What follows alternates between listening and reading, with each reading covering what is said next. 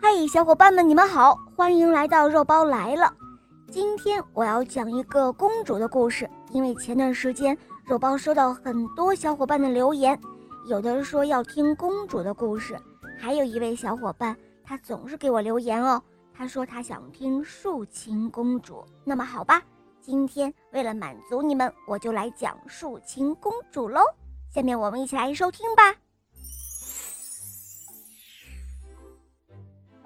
在很久很久以前，一个美丽的特伯约纳河岸，耸立着一座富丽堂皇的王宫，里面住着两位漂亮的公主。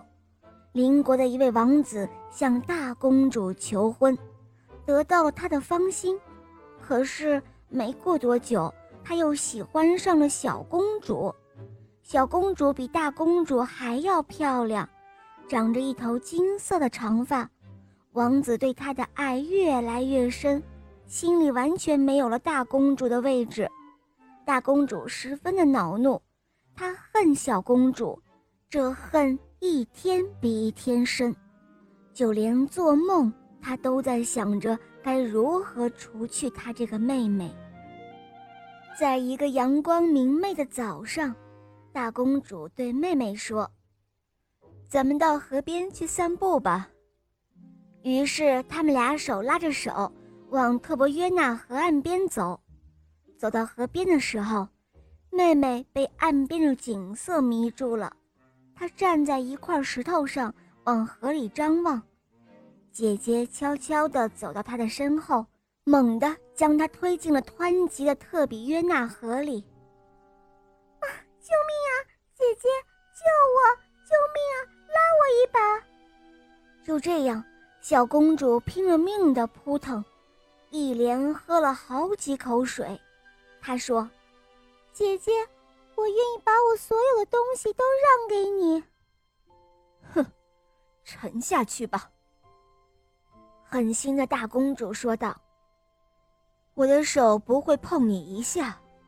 等你沉下去之后，你的一切，包括王子，就都是我的了。”他转过身，不再看可怜的小公主一眼，径直回到了王宫里。小公主的心难过到了极点，在河里，她时而浮起，时而沉下，终于，她的力气都用完了，慢慢的沉入了特伯约纳河。这一天。一位游历的诗人来到了特伯约纳河下游，他发现了躺在河岸边的小公主的尸体。她躺在那里，是那样的迷人。诗人就这样一直待在河岸边，他守候着小公主，直到她腐烂成一堆白骨。于是他用小公主的骨头还有头发。做了一把竖琴，并给竖琴起了一个名字，叫做竖琴公主。这把竖琴非常的奇特，它可以自己唱歌。他带着竖琴公主来到了王宫城外的旅店里。大公主听说了游历的诗人的这把竖琴，她便找人把她请进了王宫。就这样，诗人带着竖琴公主进入了王宫。每当夜晚来临的时候，大公主就能够听到诗人的屋里传来一阵低低的吟唱，那是竖琴自己在唱歌。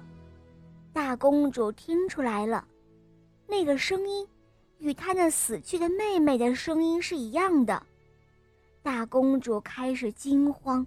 开始害怕，可是竖琴依旧每天都在吟唱。